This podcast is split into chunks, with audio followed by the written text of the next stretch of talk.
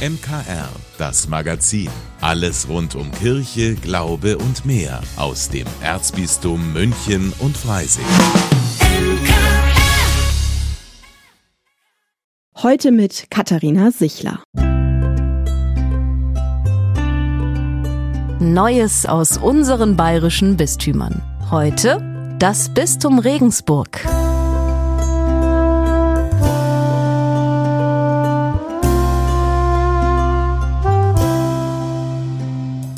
Auch in dieser Woche geht es hier im MKR nicht nur um spannende Themen bei uns direkt vor der Haustür, sondern wir wollen auch wissen, was in anderen Bistümern so los ist. Zum Beispiel bei meiner Kollegin Claudia Breski im Bistum Regensburg. Sie hat die Mallersdorfer Ordensschwester Johanna Haugenedder getroffen und mit ihr über ihre Arbeit gesprochen. Ihr Einsatzort? Ein Krankenhaus. Wenn die Mallersdorfer Ordensschwester Johanna Haugeneder von ihrer Arbeit im Mallersdorfer Krankenhaus erzählt, dann wird schnell klar, sie ist dort goldrichtig. Die gelernte Krankenschwester ist nämlich seit 23 Jahren hier Krankenhausseelsorgerin. Das ist schon eine ideale Kombination, weil die Patienten natürlich viel über ihre Krankheiten reden wollen wo schmerzt, was tut weh. Und wenn jetzt jemand da ist, der wo da ein bisschen was versteht davon, ich verstehe sie. Ich habe da schon mehrere Leute begleitet oder so, weil ich aus der Pflege komme und so. Die Leute öffnen sich anders dann, weil sie auch mehr Vertrauen haben vielleicht. Ich weiß es nicht genau, aber ich empfinde es so oder ich erlebe es so. Was Schwester Johanna macht, bezeichnet sie selbst als nachgehende Seelsorge. Sie wartet also nicht, bis sie gerufen wird, sondern sie ist jeden Tag auf einer anderen Station unterwegs, um Kranke von sich aus zu besuchen. Die meisten freuen sich darüber. 99,9 Prozent sehen das als sehr positiv. Und auch vom Personal her, ich habe null Schwierigkeiten. Ich werde gesehen, ich bin Teil von einem Team.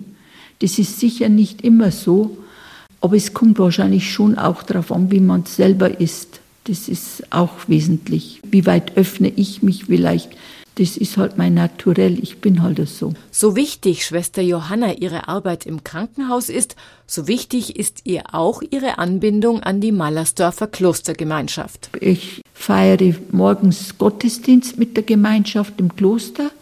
Wir gehen dann miteinander frühstücken, dann gehe ich in meine Arbeit ins Krankenhaus. Zum Mittagessen fahre ich wieder ins Kloster und dann noch ein Essen fahre ich wieder runter und bleibe bis um 17 Uhr.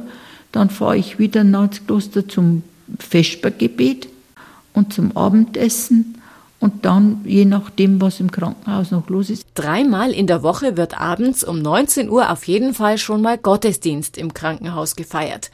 Dafür muss sie alles vorbereiten. Die Kapelle muss gesäubert sein, Blumenschmuck, alles, was halt dazugehört, liturgische Gefäße, Bücher herrichten, Albe, Kirchenwäsche, muss alles gemacht werden. Schwester Johanna Haugeneder ist im Markt Mallersdorf, wo jeder jeden kennt, durchaus ein bisschen so eine Institution dort. Wenn mein Name fällt, dann weiß eigentlich ja jeder, Johanna gehört zum Krankenhaus. Das ist ja so. Also Kloster, Krankenhaus. Ich sage immer, ich lebe die drei Ks. Kirche, Kloster, Krankenhaus. Und diese drei Ks möchte sie noch so lang wie möglich leben. Ich hatte ja schon meinen 65. Geburtstag und ich habe auch meinen Rentenantrag schon unterschrieben, aber ich habe jetzt nicht vor, gleich in die Rente zu gehen. Ich möchte schon noch, solange es mir gesundheitlich so gut geht, wie es mir jetzt geht, möchte ich den Dienst in der Seelsorge schon noch leisten. Da spricht doch sicherlich nichts dagegen. Claudia Breski, katholische Redaktion. Ich muss ja sagen, ich war lange nicht mehr im Museum. Dabei liebe ich es eigentlich durch die Seele zu schreiten, umgeben von alten Gemälden. Der Herbst ist ja der ideale Zeitpunkt eigentlich dafür, ins Museum zu gehen. Meine Kollegin Steffi Schmidt, die hat das für das Kita-Radio gemacht und hat dort an einer Führung teilgenommen. Hallo Steffi. Ja, hallo Katharina. Steffi, du warst im Stadtmuseum ähm, und hast dort an einer Führung teilgenommen. Das ist jetzt ja erstmal ein ungewöhnlicher Ort und auch ein ungewöhnliches Thema für das Kita-Radio. Ja, da hast du recht. Aber ich habe da einen Museumspädagogen auf einer Führung mit Hortkindern begleitet. Robert Heindl ist Museumspädagoge und ich habe ihn deshalb fürs Kita-Radio begleitet, weil er hat auch einen ganz interessanten Weg dahin, also zum Museumspädagogen. Er ist nämlich Historiker, hat da auch seine Doktorarbeit geschrieben und dann hat er vor drei Jahren als einer der ersten in Bayern die zweijährige Ausbildung zur Fachkraft für Grundschulkindbetreuung gemacht. Das klingt wirklich nach einem interessanten Werdegang. Ja, genau. Also es ist tatsächlich auch natürlich ein bisschen ungewöhnlicher Weg, den Robert Heindl da eingeschlagen hat. Die meisten gehen dann schon in Hort oder in die Mittagsbetreuung. Aber genau diesen Weg, was man da so noch damit machen kann, den stellen wir diesmal im Kita-Radio vor. Das klingt ziemlich spannend und mehr dazu gibt es heute Abend im Kita-Radio direkt nach dem Gottesdienst um 19 Uhr hier bei uns im MKR oder natürlich auch überall da, wo es Podcasts gibt. Es ist keine Nachricht, die überrascht. Die Kirchen haben immer weniger Seelsorger. Und das betrifft nicht nur den Sonntagsgottesdienst, sondern auch Angebote in Bereichen wie Jugendkranken- und Seniorenseelsorge. Um sich besser aufzustellen und mit wenig Personal möglichst viel abzudecken, hat das Erzbistum München und Freising in den Dekanaten Landshut und Geisenhausen sogenannte Funktionsstellen geschaffen. Eine davon hat Gemeindereferentin Erika Gandorfer übernommen. Meine Kollegin Maria Ertel hat sich mit ihr getroffen. Seit zwei Jahren ist Gemeindereferentin Erika Gandorfer für die Seniorenseelsorge in den Dekanaten Landshut und Geisenhausen zuständig. Eine sogenannte Funktionsstelle, die geschaffen wurde, um einen größeren Bereich zu vernetzen. Ich denke, es ist sehr wichtig, an so vielen Orten wie nur irgendwie möglich auch die geistige, geistliche, spirituelle Situation einzubringen. Und es gehört einfach zur Versorgung oder zur, zur Lebensqualität auch dazu, die religiöse Dimension zu sehen. Dafür ist Erika Gandorfer nicht nur in Pfarreien, Pflegeheimen oder Krankenhäusern unterwegs. Sie baut ein Netzwerk auf und da gehört auch die Zusammenarbeit mit Gemeinden und den Landkreisen dazu. Das ist für uns auch eine Herausforderung, weil es natürlich bei der Kommune erstmal darum geht, wie wird die Wohnung umgebaut, wo gibt es Zuschüsse, wie ist die Einstufung und so. Aber für mich ist wichtig, wie wird der Mensch dann begleitet. Die Gemeindereferentin ist zum Glück nicht allein, sie arbeitet auch eng mit der evangelischen Kirche zusammen. Ein wichtiger Punkt der Arbeit sind die Besuchsdienste, egal ob in Heimen oder zu Hause. Dafür organisiert Erika Gandorfer Schulungen für Ehrenamtliche. Es sind oft auch schwere Situationen auszuhalten. Und das alles muss ja auch dann im eigenen Leben wieder verarbeitet werden. Dazu ist es notwendig, auch die eigene Psyche in den Blick zu bekommen, das eigene Leben zu reflektieren, so dass ich quasi befähigt werde in diesem Kurs, dann auch Dinge anzuhören, ohne dass ich selber meine Erfahrungen dann in den Vordergrund bringe, sondern dass ich sagen kann, okay, das berührt mich jetzt, aber ich kann das auf die Seite stellen und wirklich bei dem Besuchten bleiben. Besonders wichtig findet Erika Gandorfer in der Seniorenseelsorge bei Gesprächen die Biografiearbeit. Zuhören und Beistand geben, essentiell, wenn es um Seelsorge geht. Sie merken, dass jemand da ist, der sich ihnen zuwendet. Und das ist für mich einfach ein wichtiger Punkt, auch dieser Stelle, dass es um die Zuwendung zu diesen älteren, betagten Menschen, egal wo sie leben, gibt und dass auf diese Menschen ein Blick fällt und sozusagen sich um sie gekümmert wird. Menschen finden, die Seniorenseelsorge unterstützen und diese zu schulen, ist nur ein Punkt. Ein anderer die Zusammenarbeit mit Gemeinden und öffentlichen Stellen.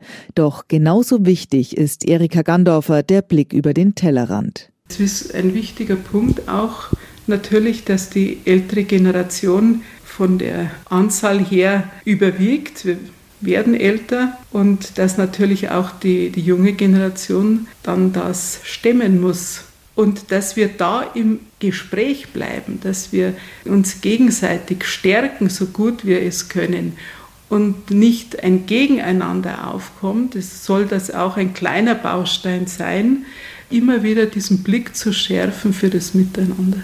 Verantwortung für Seelsorgebereiche zu bündeln, um durch ein Netzwerk möglichst viele zu erreichen. In den Dekanaten Landshut und Geisenhausen wird dies mit Funktionsstellen, wie sie Erika Gandorfer in der Seniorenpastoral übernommen hat, versucht.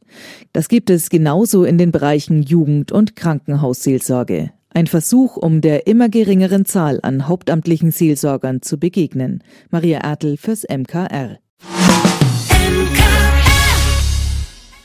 Heute ist Donnerstag und der wird ja auch der kleine Freitag genannt. Von daher können wir also schon mal einen Blick auf das anstehende Wochenende werfen. Mein Kollege Willi Witte hat für Sie ein paar Tipps. Münchner Kirchenradio Veranstaltungstipps. Heute mit Willi Witte. Faire Aktionstage gibt es ab kommenden Freitag in Rosenheim.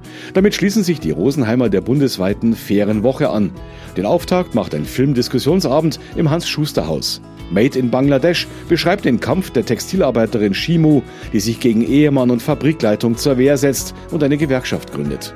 Der Filmvortrag mit Diskussion beginnt am Freitag um 19 Uhr im Rosenheimer Hans-Schuster-Haus. Der Eintritt ist frei. Das Medienhaus St. Michaelsbund bietet eine Dreitagesfahrt zur Frankfurter Buchmesse Mitte Oktober an. Auf dem Programm stehen neben dem Messebesuch unter anderem auch Führungen durch Kloster Eberbach und die Mainzer Altstadt, wo die Teilnehmer auch übernachten. Die Busfahrt mit buntem Programm vom 17. bis zum 19. Oktober kostet 399 Euro pro Person im Doppelzimmer. Wer teilnehmen möchte, sollte sich beeilen. Am Sonntag läuft die Anmeldefrist aus. Für mehr Informationen einfach Michaelsbund und Buchmessefahrt googeln. Auf der Homepage ist alles genau beschrieben und man kann sich auch gleich anmelden. Pfarrei St. Gabriel in München hat etwas Neues geplant, einen Gottesdienst für Menschen mit und ohne Behinderung. Verschiedene Wohngruppen oder Einrichtungen sind dazu bereits eingeladen und angeschrieben worden. Auch Diakon Frank Kreising, der sich bei seiner Arbeit hauptsächlich um Menschen mit Behinderung kümmert, ist dabei. Ebenso Diakon Josef Meyer, der selbst eine Behinderung hat und im Rollstuhl sitzt. Die Predigt ist als interaktiver Dialog zum Mitmachen für alle geplant. Mit einem kleinen Geschenk dürfen die GottesdienstbesucherInnen auch rechnen am Sonntag um 9.30 Uhr in der Kirche St. Gabriel in Heidhausen. Ich wünsche Ihnen und euch ein schönes Wochenende.